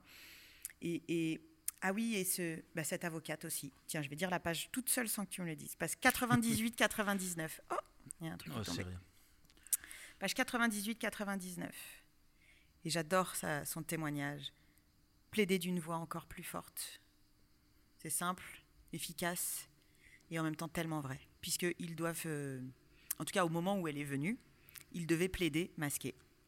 Et donc vous imaginez, plaider avec un masque, prendre son air et tout, c'est un truc de ouf. Bah, J'imagine parce que ma femme est une ancienne avocate, donc euh, je vois un peu. Euh, enfin, c'est pas connu quand elle exerçait, mais euh, enfin, je, quand elle me raconte et tout ça, c'est un rôle d'être avocat en fait. Et là, c'est un rôle qu'on doit faire, mais masqué. Donc il y a toute une partie du boulot qui n'est pas, Exactement. qui n'est pas, pas, qui ne se voit pas en fait du coup derrière le masque. Ouais, et puis du coup, c'est ça. Et j'ai aimé ce qu'elle dit, vraiment plaider d'une voix encore plus forte. C'était juste puissant. Et puis, bah, elle a sa présence, elle a son, son sa bienveillance d'avocate et en même temps euh, son engagement. Euh, et, et, euh, le. Oh, bah, tu vois, j'allais dire les deux derniers. Bah non, il y en aura un autre. Page 104. Estelle, elle est ostéopathe et elle est très connectée, elle est médium, etc. Mais elle est aussi diabétique. Et donc, elle fait partie de ces personnes qu'on devait protéger et qui devaient être protégées. Et en fait, elle est devenue une personne à risque, mais elle ne voulait pas être une personne à risque. Tu vois ce que je veux dire? Ce truc-là. Et donc, elle est venue témoigner pour ça. Et je trouve que c'est fort, c'est beau, c'est euh, important. Et donc, le dernier portrait dont j'aimerais parler, c'est le dernier portrait de la série. Au départ, je voulais tricher. C'est moche, hein, mais c'est comme ça. Je voulais que mon portrait soit le dernier, commencer par mes enfants et finir par moi qui avais initié le livre. Et puis, donc il y a quelques personnes qui se sont rajoutées parce que c'est les derniers, il faut quand même, euh, tu sais, toujours. Euh, voilà. Et donc je me dis, bon, c'est pas grave, c'est dans le même mois je tricherai, je mettrai le mien en dernier. Et puis, on a Caroline qui vient. Caroline qui est euh, hyper engagée. Elle est sur Aix-en-Provence, elle a une, société. Enfin, elle est euh, juste. Euh, très engagée au niveau de la nature et très. je ne vais pas dire qu'elle est écolo parce que c'est pas ça. Juste, elle aime la nature, elle aime le vivant. C'est vraiment, c'est très ça. Elle aime ce qui est juste pour tout le monde.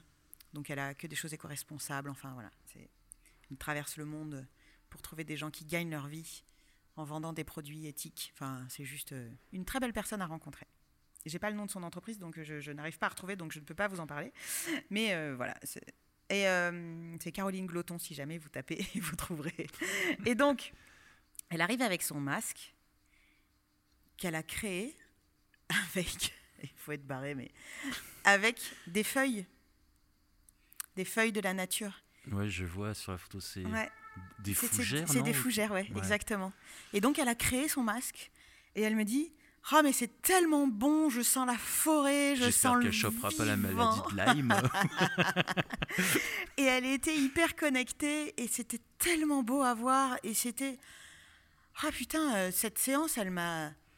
Elle m'a donné envie d'aller me promener dans la forêt, quoi. Et, euh, et en fait, c'était tellement à propos, c'était tellement. Parce que oui, on nous demande de nous masquer, mais j'ai le droit d'aller me promener dans la nature sans masque. Et en fait, est-ce que c'est pas ça l'essentiel? Est-ce que l'essentiel de la vie, c'est pas d'être dans un centre commercial? Ben non, en fait, c'est super. Enfin, moi, je suis hyper contente de ne pas avoir absolument le droit d'aller dans un centre commercial. Tant mieux, parce que aller dans un centre commercial masqué, j'en ai rien à foutre. Alors que d'aller me promener dans la nature sans masque et de dire à mes gosses, bah venez, on va au bord du lac parce qu'on a le droit d'y aller et que c'est cool et qu'on n'a pas de masque. Mais c'est ça la vie, non? Enfin, finalement. Et donc voilà. Et donc, en la voyant et en voyant son témoignage, je me suis dit mais euh, je vais pas finir par moi parce que moi c'est pas très intéressant. Je vais finir par elle parce que c'est elle qui me dit, c'est elle qui me raconte la vie d'après. Et la vie d'après, c'est de revenir à des essentiels qui sont très différents et de revenir au vivant, au vivant et pas à la peur de la mort, de revenir au mm. vivant.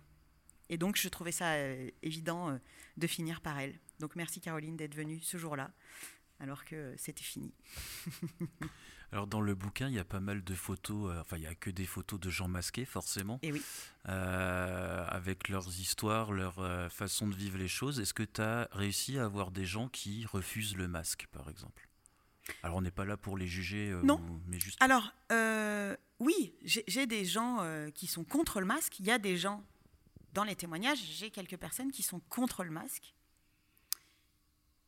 mais, mais pas contre la société. Enfin, tu vois, je veux dire, euh, j'ai pas eu des anti. Euh, mais c'est ce que je te disais, peut-être que la colère est. Peut-être qu'aujourd'hui, ma colère à moi n'attire plus. Euh, je pense qu'on a d'autres manières de lutter que d'être seulement contre, en fait. Donc j'ai des gens qui n'adhèrent pas et qui ne portent le masque que quand c'est obligatoire, et je crois que je fais partie de ces gens-là. Et pour la photo?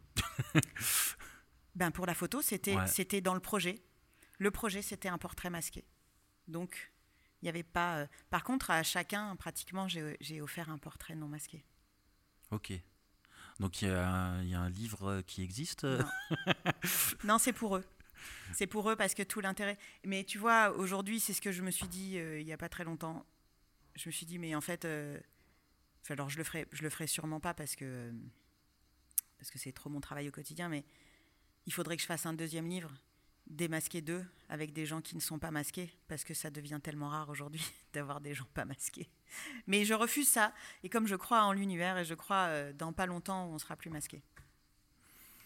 Super livre en tout cas. Merci. Pour l'avoir feuilleté là juste avant qu'on commence à enregistrer, euh, super livre, un bel objet en plus. Et du coup, ça m'amène à faire une transition. Alors là, on va parler euh, sur un peu plus technique pour tout ce Mm. qui a été auto-édition. Alors ça intéressera sans doute plus les photographes euh, qui ont déjà auto-édité ou qui veulent auto-éditer. Euh, alors je suis super content de t'interviewer aujourd'hui. Alors d'une part parce que je ne sais pas pourquoi, mais tu es la première femme à passer dans le podcast, donc ça, ça me plaît. Parce qu'on va finir par dire que que finalement tu n'interviews que des hommes. voilà, c'est ça. Euh, et je suis content d'une seconde part parce que tu n'as pas imprimé chez Escourbiac. Alors, on aime Alors, beaucoup Escourbiac, mais ça nous change un gardée, je peu. n'ai pas imprimé chez Escourbiac. Pas parce que je ne souhaite pas imprimer chez Escourbiac, parce que je- ils font partie des imprimeurs euh, chez qui je souhaite imprimer un livre, mais euh, parce que euh, ce livre, il est, il est créé. Alors déjà, il a été créé rapidement dans quelque chose, dans une énergie d'instantané. Ensuite, mon directeur artistique, c'est un projet familial, parce que mon directeur artistique, c'est mon frère, Jérôme Bourgeax, qui est graphiste et directeur artistique à Marseille. Et donc, il était inenvisageable que je fasse ce livre sans lui. Et il a été d'accord pour participer à ce projet.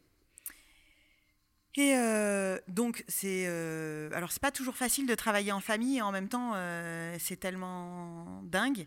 Et euh, si j'ai fait appel à lui, certes, c'est parce que c'est mon frère, mais j'ai fait appel aussi à lui parce que c'est un excellent professionnel.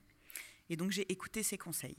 Et donc, je me suis entourée de gens dans son. Enfin, on a créé une équipe grâce à lui, incroyable, puisque moi, n'ayant jamais édité de livre, je ne sais même pas. Enfin, je- ce pourquoi le livre sur le handicap n'existe toujours pas, c'est parce que je ne sais pas, en fait. non, mais je ne sais pas, et tout est bloquant. Ah oui, mais je ne sais pas imprimer, et puis je ne sais pas chez qui faire. Alors oui, je sais. Enfin, je savais, puisque je savais justement pour Escourbiac, mais tu vois, il y a et tout, tout, est, tout est barrage. Et en fait, avec lui, tout a été facile. J'ai trouvé quelqu'un, enfin, il m'a conseillé quelqu'un pour relire chacun des textes.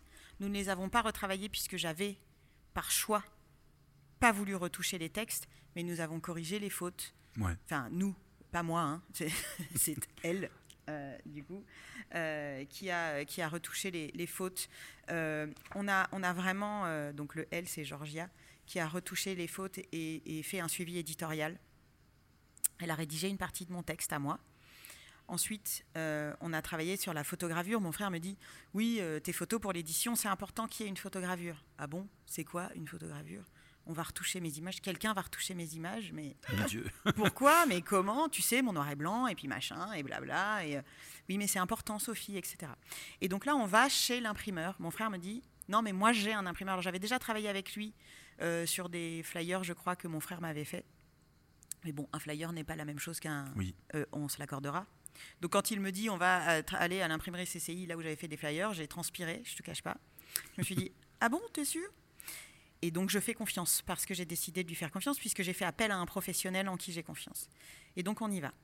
Et là à l'imprimerie CCI à Marseille, je rencontre des gens dingues, des gens passionnés. Tu sais quand moi je peux te parler de l'humain pendant deux heures, mais par contre j'adore le papier aussi. Eh ben euh, je pense qu'on est resté une heure et demie à parler papier. Mais Non, mais genre, ça se voit, c'est un bel objet. à part les papiers, tu vois. Oui, non, mais je non, mais connais, je connais. Ça m'arrive aussi avec mon imprimeur. Ah oui, alors euh, c'est trop beau. Ah oui, non mais donc euh, moi je voudrais du blanc parce que mes noirs fin, et trop machin. épais, pas Non, assez mais de relief. trop Ah, blanc, putain, pas blanc. et de la matière et sur le tirage ça va pas et donc voilà et donc tu vois et ah, quel bonheur de rencontrer ces personnes là. Et donc j'ai su que c'était j'ai su que c'était bon en, en passant euh, là. Et donc là mon frère me dit avec eux on discute leur savoir-faire puisque moi je suis complètement ignorante à ce moment-là. Et donc en bonne ignorante j'écoute et j'apprends mais ça ne sera jamais mon métier. Et là j'entends mon frère donc le directeur artistique et l'imprimeur, discuter. Et alors, tu vas faire comment? Alors je vais dire moi des conneries parce que je connais pas. Donc en CMJN, non mais en noir et blanc, machin. Mon frère dit oui mais c'est du noir et blanc avec des noirs profonds. Là moi je dis ah oui oui mais noirs sont profonds mais il y a de la matière hein, donc c'est important de la garder. Et les imprimeurs en général c'est dégueu. Bon bref, je mets toujours mon truc, tu sais qui. Et là je vois ces gens qui se parlent sans que je comprenne et à un moment donné qui disent ah mais oui mais c'est ça. Et c'est là où vient la photogravure. Tu vois, je crois que j'ai fait le lien. Je suis pas sûre qu'il faille une photogravure pour tout. Et donc là, il fallait une photogravure parce qu'il fallait je sais pas quoi en plus. Et donc, bon, et donc c'est là où ma connaissance s'arrête et où j'ai dit euh, OK et j'ai fait confiance. Et quand mes premières images retouchées arrivent, enfin retouchées, elles sont pas retouchées, elles sont euh, photogravurées. Je sais pas comment on dit, photogravées. je sais On pas va dire ça, photogravuré. Photogravurées. Inventons des mots, c'est beau, c'est magique. Bref, je me dis oh mais ça peut pas être ça. Et en fait, à l'impression, euh, c'est ça. Ouais, c'est ce qui est compliqué, c'est que c'est pas du tout les techniques d'impression dont on a l'habitude quand Bah on non. est photographe et qu'on fait des sur tirages du d'art. papier photo. euh, Ouais, voilà, c'est ça. Ça n'a rien le- à voir. Et, Et donc, le euh, rendu sur l'ordinateur n'est pas du tout. Mais c'est euh, ça. Enfin, c'est même dégueulasse en Mais fait. c'est ça. Et passer par des professionnels, eh ben, ça change tout. c'est un truc de dingue. mais eux, ils savent ce que Et ça donne une fois que Et c'est très rigolo parce que je suis devenue ultra exigeante sur les livres photos. Et à Noël, je me suis, à Noël, j'ai, euh, j'ai commandé au Père Noël des livres photos. Et quand j'ai reçu même de très beaux livres, hein, eh ben, l'impression en noir et blanc m'a déçu parce que Ouais, mais- clairement, c'était moche. Mais on, on voit. euh, une fois qu'on en a fait un de livres, je crois qu'on voit les défauts, même sur. Enfin, là, celui-là, moi, je le trouve vraiment très beau, bel objet. Mais moi, sur mon livre, je vois Mm. tous les défauts. Alors après, c'est le mien, alors j'en vois encore plus. Mais moi aussi, je vois des qu'il défauts faudrait. sur mon livre. Mais, Mais euh, je crois qu'une fois qu'on a fait un bouquin, euh, on arrive à mieux analyser les, les, les autres. Bah, en tout cas, il y a des choses que, que l'on ne voyait pas avant. Et comme là, c'est ce que je te dis, tu apprends par Ouais. obligation. Et du coup, tu vois. Et donc, ben, je sais que je repasserai à nouveau euh, si je dois faire un livre. Si ça peut pas être mon frère euh, pour une histoire de budget ou euh, de temps ou de motivation dans le projet. hein. Enfin, je veux dire, c'est. je passerai quand même par des professionnels, même si ça me coûte très cher et que ça, parce que si je fais un livre, c'est pour que ce soit beau. Et là, les- les- que ce soit l'imprimeur ou euh, le, le- le directeur artistique ou celle qui est, ou Georgia qui a corrigé les textes, etc. Ils ont tous vu l'intention du livre. Tu sais cette, ce besoin. Et là, j'ai deux papiers. Si on parle de papier, euh, enfin, tu vois, c'est un truc. J'ai un papier d'édition, de livres. Je- moi, j'aime les livres. J'aime. Alors, tu vois, il y a le papier glacé Ouais. pour la- les photos, parce que sur un papier d'impression, euh, ça va pas le faire, les noirs, ça va baver, machin. Mais je voulais un peu. Et donc, il y a un carnet de témoignages où tous les témoignages sont réunis sur un papier euh, d'édition. Ouais, de livres, quoi. Texturé et Ouais, c'est ça. Et euh, donc, alors, ça paraît magique. Vous me voyez pas, mais j'ai les yeux qui brillent au moment où je vous le dis, quoi. C'est un confirme. truc. euh, et, je, et je trouve que c'est magique, voilà. Et donc, euh, donc, euh, il y, a un- il y a un gros travail éditorial sur le livre et un travail. Et donc, tout a été fait évidemment en France. Ça aussi, ça faisait partie de moi que tout soit fait en France. Euh, parce que j'aurais pu le faire euh, Voilà, c'est même au niveau régional. imprimé. euh, Ouais, exactement. enfin, même Alors, au niveau département. au niveau, là. euh, même, c'est sur le bassin Aix-Marseille. Alors en fait, il a été façonné. Je, sais, je ne sais pas où. Je, je crois que c'est à Lyon ou. euh, ou attends, tiens, il l'a peut-être écrit. Non, c'est écrit en France, j'ai déjà regardé. Voilà. je ne sais pas où c'est façonné. euh, parce qu'en fait, mon imprimeur ne façonnait pas le livre. Oui, souvent c'est sous-traité. Voilà. Et donc, il sous-traite. Mais par contre, ça a été sous-traité en France. Et ça, je sais, c'est peut-être Limoges ou Lyon, je ne sais plus. Bref. En tout cas, voilà. Ça me tenait à cœur. Et là, le fait que tout soit fait sur le bassin Aix-Marseille, ben, euh, c'est juste incroyable parce que tout, même le- la photogravure, etc., ont été faites sur le bassin. Donc, nous avons des talents sur notre bassin, dans des bassins locaux. Tous autant que nous sommes, nous avons tous. Et moi, ce que j'aime, c'est aller chercher ces talents-là. Comme j'aime mettre l'humain en lumière et tous les humains, hein, euh, quel que soit l'humain, euh, j'aime euh, trouver des talents et les, et les mettre. Et donc là, il y a plein de talents réunis. Et merci pour cette superbe collaboration très forte. Non, puis je pense que faire des économies sur des personnes compétentes, c'est pas une bonne idée, surtout quand on auto-édite, parce que enfin, l'erreur, elle peut coûter très cher. Et euh, Ouais, et puis je crois qu'il y a une histoire de valeur. aussi, oui. Tu Oui, vois c'est ce qu'on disait avant. euh, Voilà. Moi, mon livre, il est, il est euh, achetable en ligne ben, chez vous. Oui, sur Collection Miwa. Tu le vends pas sur ton site? Et sur mon site. Et j'allais Oui, dire, mais c'est mieux sur mais Collection d'ailleurs, Miwa. tu vois? Non mais Je vais faire mon commercial de base et ça. en plus sur Collection Miwa bénéficier de 5% de. Ah bah voilà, vous voyez, moi je suis pas une bonne commerciale. Mais en tout cas, il est en vente en ligne sur votre site, enfin sur Collection Miwa, et sur mon site. Et il n'est pas en vente sur des plateformes euh, autres, parce que j'ai des valeurs et que j'ai envie de respecter ces valeurs. Quand il est fait en France, c'est parce que j'ai des valeurs, et que oui, ça m'a coûté plus cher de le fabriquer en France. Mais parce que je, travaille en France, donc je sais la valeur travail que ça coûte en France. Je sais les charges que ça coûte à mon imprimeur d'avoir un super employé qui est capable d'utiliser ces putains de machines. Je sais ce que ça lui coûte. Donc c'est normal que ça me coûte plus cher à moi. Par contre, je suis hyper contente parce que j'ai pu aller chez l'imprimeur. J'ai vu cette personne travailler et c'était magique. Et je suis hyper fière et je pense que je ferai jamais de livre à l'étranger. Alors on ne doit jamais dire jamais. On se retrouve dans 20 ans et peut-être que j'aurais fait 25 livres à l'étranger, j'en sais rien. Mais en tout cas, aujourd'hui, ma valeur, elle est là et c'était important de tenir cette valeur-là. Ouais, je pense que euh, imprimer à l'étranger, euh, c'est bien si tu fais vraiment du gros gros tirage et que derrière, tu as vraiment une, euh, une, euh, comment dire, une, euh, une question de, de rentabilité économique. Mais, pour un auteur avec des petits tirages comme les Mm. nôtres, je vois pas trop. euh, Bah, moi, ce livre, il se, il se veut pas. euh, il n'a pas été créé dans une dynamique euh, de rentabilité. Alors, je suis chef d'entreprise, je suis auteur, il est, tout est calculé, les marges sont calculées, etc. Je vais pas mentir, mais je gagne pas d'argent sur ce livre. À moins que je vende la totalité des 500 exemplaires. rapidement. Et encore, je ne gagnerai pas forcément d'argent. j'a- J'aurais peut-être juste les moyens de faire un autre livre. Voilà. Euh, Enfin, j'aurais l'avancée euh, d'argent pour faire un autre livre. Mais, mais euh, l'objectif de ce livre, c'était vraiment ce devoir de mémoire. Et il y a un autre objectif à ce livre que, dont on n'a jamais parlé, enfin, même tous les deux en, en aparté. C'est qu'en fait, il y a un euro par livre qui est reversé à une association qui s'appelle l'association Les Papillons. Et là, tu vois l'émotion qui arrive, donc je prends Oui, un je petit vois. temps de, de respiration. Je ne sais pas pourquoi. Vous voyez, genre, on parle de l'univers, ben voilà, moi j'écoute mes émotions, juste, je ne sais pas, ça vient, ça, ça, ça passe. L'association Les Papillons, euh, c'est une association euh, qui est née il n'y a pas très longtemps, hein, elle, a, elle a un peu plus d'un an, deux peut-être maintenant. Euh, et donc, euh, c'est une association qui euh, lutte contre les maltraitances infantiles en déployant des boîtes aux lettres dans les écoles et les clubs de sport. Parce que si tu ne peux pas le dire, tu peux l'écrire. Voilà. Et en fait, il est question de masques. Ces enfants portent des masques au quotidien. Et donc, je trouvais ça très à propos euh, d'associer le livre démasqué à ces enfants qui portent un masque qui est virtuel, enfin qui est virtuel, qui est invisible, plus que virtuel, qui est un masque invisible. Et euh, c'est chouette de pouvoir les aider et de contribuer à ce que euh, ben, ils puissent enlever ce masque. Voilà. Et donc, j'ai déjà versé les sous. En fait, avant même d'avoir vendu les livres, j'ai déjà versé les sous. Je ne sais pas si c'est légal ou pas, mais peu m'importe. J'ai déjà je- fait ma je part. pense pas que quelqu'un va dire qu'il va, Bah, en fait, va y peu quelque m'importe. chose. J'ai déjà fait ma part, c'est-à-dire que j'ai déjà, euh, j'ai déjà euh, euh, fait un don de 400 euros à l'association, puisque, voilà, en me disant, je vendrai 400 livres et si je les vends pas, c'est pas grave, parce que c'est fait.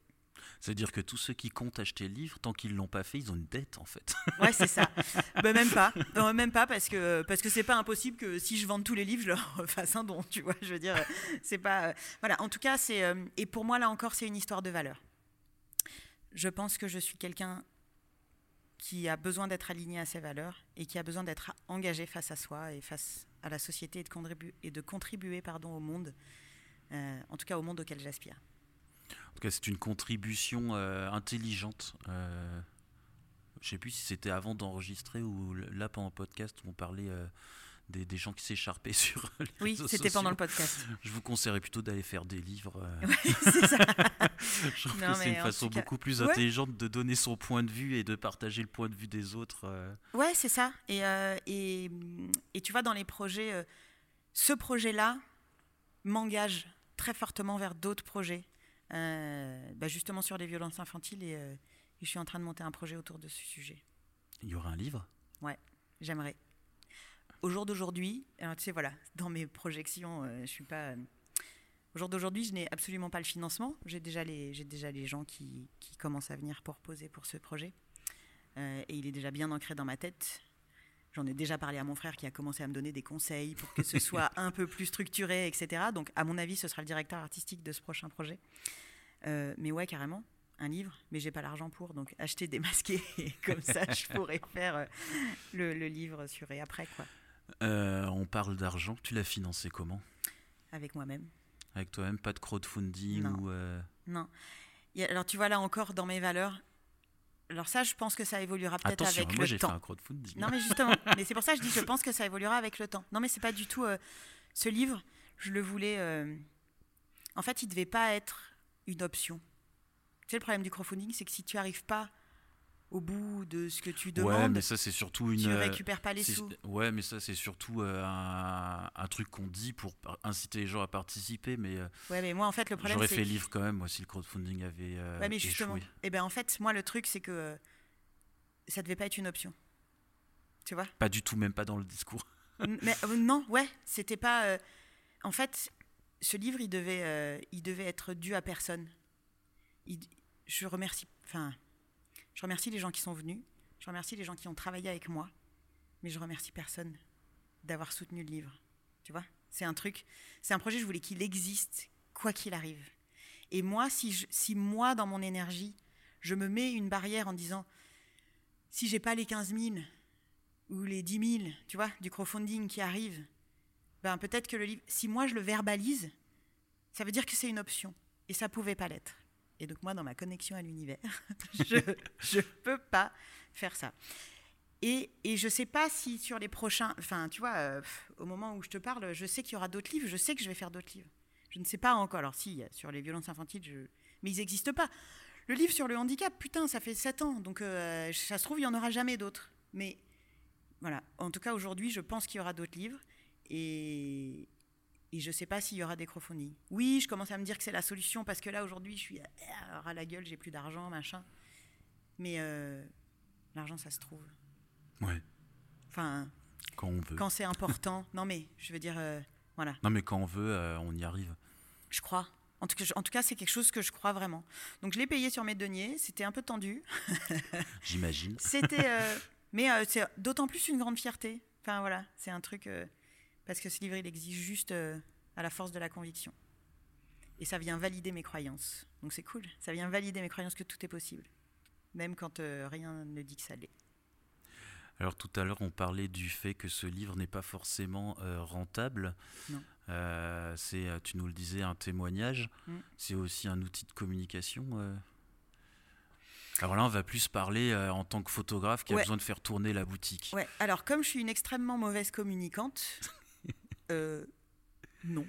Par contre, dans le projet, à fond, euh, bien sûr que c'est un super moyen de com. J'ai eu, euh, j'ai eu la presse, j'ai eu pas mal d'articles euh, autour de ce projet. Ben regarde, tu es là, donc euh, forcément, c'est bien sûr que c'est un super axe de communication. En- D'ici la fin de l'année, comme je ne mets pas de date, mais j'ai posé l'intention de faire une expo. Alors je ne le voulais pas forcément en expo démasqué, et puis il n'y a pas très longtemps, je me suis dit, mais enfin Sophie, tu as vu ton lieu, pourquoi t'exposerais pas démasqué Et en même temps, tu pourrais comme ça dédicacer ton livre et vendre ton livre à ce moment-là? Donc, d'ici la fin de l'année, euh, il y aura sûrement ça, ça va sûrement émerger, exister.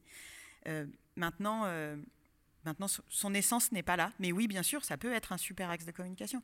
Ce qui est un axe de communication, je crois, au-delà du livre et du projet, c'est mon engagement. Et ça, c'est quelque chose que j'ai du mal à assumer, mais à chaque fois que j'ai été interviewée ou qu'on est venu euh, à moi pour des projets, c'est sur des projets que je portais à bout de bras, comme ça, euh, genre en disant mais je m'en fous, j'y arriverai, quoi. Voilà.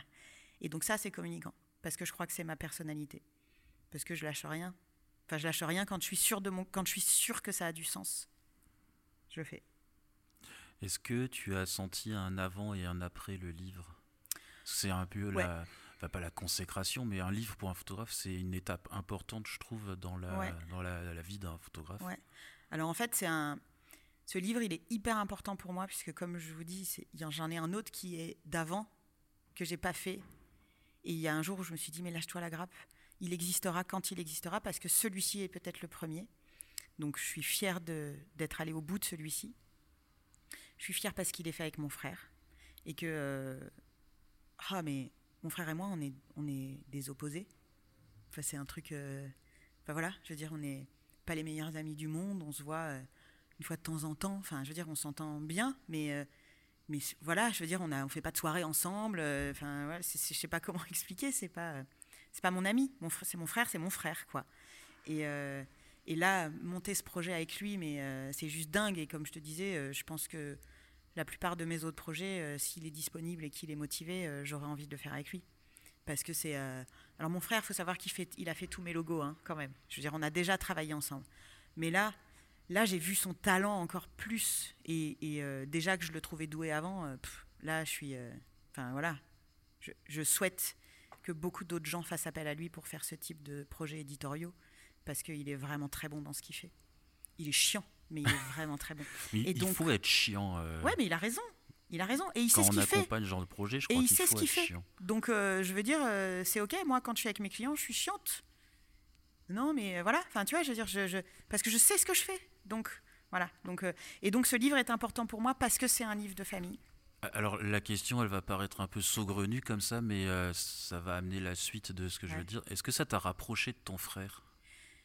Alors oui, enfin euh, oui et non parce que bah, parce que euh, là pour le coup euh, on s'appelait tous les trois jours, euh, on s'est vu euh, 25 fois. Enfin je veux dire c'était euh, donc on était euh, hyper en contact. On était hyper en contact. Alors aujourd'hui on est toujours enfin Jérôme si tu entends ça c'est pas une pas une critique mais je veux dire on, on est toujours pas amis. On fait toujours pas de soirée ensemble, tu vois. C'est euh, moi j'ai dû faire euh, 15 soirées euh, depuis que enfin avec mon frère. Si c'est 20, c'est le bout du monde et euh, on a euh, 45 et 40 euh, enfin 46 et 43. Donc je veux dire, c'est pas beaucoup, ça fait pas beaucoup de soirées. Moi, j'ai des tas de potes, ils font des, régulièrement des soirées, ils ont des amis communs, etc. Nous, même si on a des amis communs, on les voit presque séparément, quoi. Enfin, c'est un truc euh, parce qu'on n'a pas le on n'a pas la même vie, on n'est pas dans le même euh, environnement. Et là, ça, ça nous a réunis et c'est fort. Après, Ouais. euh, j'aime mon frère dans tout ce qu'il est, hein, attention. Ah Non, c'était pas là la question. C'était. Je posais la question parce que, enfin, un livre, c'est quand même quand on sort un livre, c'est un accouchement. euh, Alors, ça fait peut-être pas aussi mal, mais euh. Ah bah si, carrément, c'est, ça fait, si ça fait presque mal enfin, pareil. Alors après, j'ai jamais accouché, donc. euh, Émotionnellement, ça fait, ça fait Mais, mal enfin, pareil et oui, ça fait autant de bien d'ailleurs. C'est le bon mot en fait, c'est des émotions. Ouais. C'est beaucoup d'émotions. Et euh, nous, chez Escourbiac, avec ma femme, on travaille ensemble sur les éditions. Mhm. Et on travaille avec Escourbiac. Et John, qui est notre interlocuteur, c'est vraiment devenu un ami. Ah bah oui, Euh, il- oui. Là, d'ailleurs, on va se marier au mois d'août. C'est un petit mariage. Mais John fait partie des invités. proche. parce que- Ouais. Alors, on n'est pas devenus parents tous les trois ensemble. Mhm. euh, Enfin, si, presque. On est devenus parents d'un livre tous les trois. Ouais. Et euh, on, a un, on a un truc. un- alors, John, lui, il fait des livres tous les jours. Euh, mais je veux dire, C'est ce que j'allais dire. C'est- C'est-à-dire que moi, je me suis rapprochée de mon frère. Ça crée un lien euh, Ouais. différent, en fait. Moi, mon lien avec mon frère est peut-être plus fort, surtout dans le boulot, en fait. Tu vois, dans, ce- dans, le, dans le boulot. Aujourd'hui, j'ai, je ressens aujourd'hui que j'ai encore plus envie d'avoir son retour. Tu vois, on, j'ai- j'ai, euh, on a discuté euh, bah, la semaine dernière, je crois, un truc bête, sur euh, l'après, sur justement tout, tout, tout ce que ce livre a engagé en moi et a réveillé en moi de- d'envie, bah, le livre sur, sur les violences infantiles, etc. Et donc il me dit ah mais tu sais Sophie, on peut rencontrer, je peux te présenter des gens puisque lui il fait partie de ce monde d'artistes. Moi je suis artisan au départ. Et Mm. donc tout ça c'est un monde qu'on connaît pas, le monde de l'édition, le monde de c'est loin quoi. Tu vois, moi me faire financer des projets euh, pff, jamais, jamais jamais ça a dû m'arriver deux fois dans ma vie quoi, tu vois. Euh, et encore depuis le livre, ça m'est arrivé deux fois dans ma vie. Et tu vois, j'ai dû me déchirer et avoir des gens qui étaient mais je sais pas faire ça. Et là, il me dit Ah, bah tiens, mais moi, je peux te présenter, Sophie, des photographes, des artistes qui font ça, etc. Et donc là, professionnellement, ça nous a rapprochés euh, de fou. Par contre, ce livre, moi, c'est mon premier et lui, c'est son, je sais pas combien puisque c'est son boulot. Ouais, mais je pense que c'est pareil parce que enfin, John nous explique que chaque livre, c'est des rencontres, une histoire, des émotions, euh, Mais c'est pas son premier. une vie par procuration aussi. Oui. Et, euh, ouais, mais non, moi, ça restera mon premier. Mais en tout cas, il t'a très bien conseillé parce que c'est euh, c'est un vrai livre d'artiste. euh. Oh, merci. Il y a Merci des, pour il y a lui, des merci pour livres. Alors en auto-édition, euh, on a souvent, enfin je pense que ça a tendance à changer, mais avant c'était souvent apparenté à j'ai pas trouvé un éditeur, euh, donc je me démerde moi-même et, Ouais. euh, et je bricole. Mais je pense que ça, ça n'est plus vrai aujourd'hui et que les gens font des livres auto-édités par choix et Mm. avec une vraie réflexion derrière et un vrai Ouais. travail. Mais parfois, euh, enfin nous on en voit passer pas mal des Bien livres auto-édités. Alors ils sont tous, euh, enfin, on les sélectionne pas, mais on n'est jamais tombé sur des livres mal faits. Oui, Mais il y a des livres où on sent l'auto-édition et le manque de savoir-faire. bien sûr. Et la chance que tu as d'avoir été accompagné, c'est que c'est un vrai livre d'artiste avec une Mm. vraie, euh, Une signature, je crois. avec une signature. Ouais. ouais. Et, et la signature, elle n'est pas, euh, elle est pas photographique. Il y a ma signature photographique. C'est ça. Mais derrière, il y a la signature euh, éditoriale. Et en fait, c'est ce que j'aime et c'est ce que j'ai conseillé moi aux gens qui m'ont posé des questions autour du livre. Moi, je l'ai payé, mon frère. hein. Je veux dire, j'ai payé à la valeur de, ce que, de son travail. Donc, j'ai eu la chance de pouvoir le payer dans un second temps. Non, mais parce qu'il est parti Oui. engagé sur moi, avec moi, sans qu'on parle d'argent. Mais très vite, je me suis dit non, mais en fait, je veux pas lui de... là encore, je veux pas lui devoir quelque chose. Je veux pas que ce soit un service qu'il m'ait rendu. Ouais. Je veux que ce soit mon choix. Et donc j'ai choisi mon directeur artistique, qui est mon frère, mais je l'ai choisi et je l'ai payé pour ça.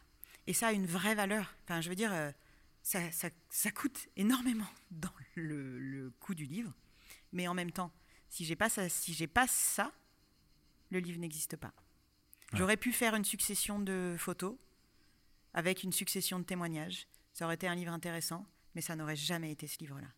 Bah, c'est ça en fait, c'est qu'il y a des livres qui sont très beaux de par leur photographie. Oui. Et là, on est sur un, beau, un bel objet en fait. Ouais. Les photos sont belles, mais le livre aussi. euh, ça raconte tout et tu vois le, le fait qu'il y ait un morceau du témoignage de chaque personne qui soit sélectionné pour être ça c'est le travail de Georgia elle a sélectionné des morceaux de texte qu'on a mis à côté de la photo et à la fin il y a le texte de témoignage parce que comme j'avais des témoignages qui faisaient 10 lignes d'autres qui faisaient 5 lignes d'autres qui faisaient 25 euh, enfin d'autres euh, 60 lignes mon frère il a dit mais tu veux que je fasse comment une mise en page? Et sa force à lui c'est de trouver l'idée moi je sais pas lui il sait c'est son métier ouais, c'est de la créativité. c'est de la créativité, c'est ça. Et il a trouvé ce cahier de témoignages à la fin, mais qui est génial. Parce que ceux qui sont intéressés que par les photos, ils regardent que les photos et ils ont trois lignes à lire à côté. Ceux qui sont intéressés par les témoignages, ils vont lire le témoignage et ils vont aller chercher derrière, s'ils ont envie de découvrir l'individu, aller regarder le portrait. S'ils ont juste envie de garder l'énergie du texte, de, ce que la personne a écrit, ben c'est OK. Et du coup, chacun fait ce qu'il veut de ce livre. Et donc voilà, donc c'est travailler euh, avec des professionnels dont c'est le métier. Oui, ça a un coût, mais je tu vois, je ferai. Alors c'est nul de dire jamais. hein, je, je suis quelqu'un. Alors voilà, ça, ça fait partie de mes trucs, de mes travers. que l'univers te réserve. Voilà, exactement. je suis très. euh, je suis pleine de conviction. L'avantage que j'ai, c'est que je suis capable de changer de conviction. Donc aujourd'hui, je peux dire, je ne ferai jamais de livre euh, toute seule, euh, vraiment toute seule. Et le jour où j'en ferai un toute seule, je dirai oui, mais j'ai appris et voilà. Mais donc, voilà. Donc aujourd'hui, en tout cas, j'invite vraiment tout à chacun, ceux qui veulent faire un livre, de se rapprocher des gens. Et pour te dire, c'est le. Tiens, bah, je vais le placer, Fred Marie. non, mais c'est important. J'ai pris une formation chez lui. Je suis, je suis désolée, je ne sais pas ce que c'est parce que je suis très désorganisée. Et donc, c'est une formation en ligne que j'ai peu faite, enfin, que j'ai peu écoutée. Je veux dire, je l'ai achetée, mais je l'ai peu écoutée. Par contre, j'ai écouté euh, ce qui m'était nécessaire probablement. Et j'espère pouvoir toujours avoir accès. Je ne sais pas, puisque je, je suis très désorganisée. Donc, et pouvoir écouter d'autres choses parce que c'est c'est riche de sens ce que Fred Marie propose. Vraiment, c'est très, très intéressant. Et en fait, j'ai écouté les, les, portions sur le livre. Et donc, en fait, ça, ça a été un truc, avoir du sens, donner du sens et s'entourer des bonnes personnes. Et ben, c'est ce qui m'a permis, euh, c'est ce, qui- a fait que j'ai échoué sur euh, l'autre regard pour l'instant, mais ça n'est pas terminé. Et c'est ce qui fait que j'ai réussi euh, sur Démasqué, c'est que j'ai écouté cette, cette information-là et que je me suis dit, non, mais celui-ci, je le fais pas toute seule, en fait. Celui-ci, c'est quelqu'un d'autre qui fait le livre pour moi. Enfin, quelqu'un d'autre. C'est quelqu'un d'autre qui crée le livre avec moi. Et en fait, euh, je conseille à tout le monde de le faire, malgré le coût que ça a. Alors là, je vais faire de nouveau mon commercial de base, mais la formation de Fred Marie, vous pouvez y accéder euh, via collectionmiwa.com. Parfait. Il y a un petit onglet à auto-éditer son livre, et là, il y a les liens qu'il faut. Il y a aussi un livre de Joëlle Verbruge, qui est une avocate spécialisée dans les droits d'auteur. Qui a, elle a sorti un livre sur, euh, comment ça s'appelle Euh, c'est livre J'ai- auto-édité. Il y en a deux, les petites checklists Oui, là, c'est- c'est ça Oui, c'est ça, checklist. Voilà, les euh, checklists, ouais, c'est ça, je les ai. voilà, euh, livre auto-édité et livre avec un éditeur ou quelque chose comme C'est ça. ça. Ouais. Donc il y a un livre très bien fait. Pareil, vous Ouais, pouvez y accéder super. via Collection Tout à fait. Mais On a les mêmes références, c'est pas mal. c'est peut-être que c'est des bonnes références. Probablement. On va dire ça, tiens, c'est très bien. Bon, on va conclure euh, ce podcast 1h23. Ah bah On tu vois, je t'avais dit deux, 20 trois minutes, une euh, demi-heure, c'est bien, mais non. Ouais, mais on va le scinder en plusieurs parties. euh. En tout cas, merci beaucoup de cette mise en lumière et de, ce- de cette rencontre. Bah, merci à toi de m'avoir reçu. Euh, on en parle déjà, on a discuté avant de faire éventuellement une, un petit, une petite journée autour du livre. Mais parlons-en, parce que parlons-en, ça obligera l'univers. on, on envoie une Oui. information à l'univers que c'est ce que nous souhaitons faire. Voilà, donc on vous en reparlera, on vous donnera des dates et tout ça. On l'a juste évoqué là avant de commencer l'enregistrement, mais comme je vous disais, euh, le studio dans lequel euh, Sophie m'accueille est vraiment euh, incroyable, dans un bâtiment super beau au centre de Aix-en-Provence. Et pourquoi pas un petit salon du livre auto-édité. Euh, avant de voir plus grand avec la ville de Aix, si elle nous écoute. Je lance une première perche à l'univers de. Aix-en-Provence. Et tu as bien raison, écoute. Mais écoute, merci Sophie de m'avoir reçu. Merci à toi. Et, euh, et puis on va arrêter le podcast ici. Alors le livre de Sophie, Démasqué, il est disponible sur collectionmiwa.com avec les 5% ou sur son site sans les 5%. Euh, sur Collection Miwa, je vous rappelle, vous avez un petit encart où vous pouvez demander une dédicace. Je crois que tu l'as choisi, hein, l'option. Oui. Je dis pas de bêtises, oui.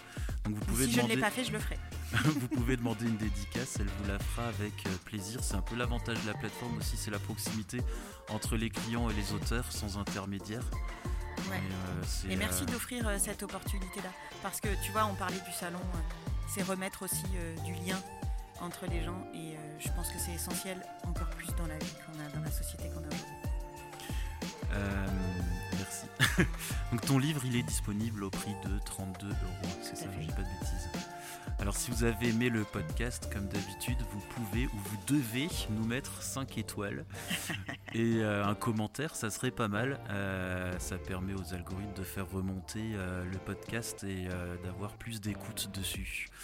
Merci à tous et peut-être à dans 15 jours pour un autre épisode si je trouve un photographe qui n'est pas en vacances d'ici là.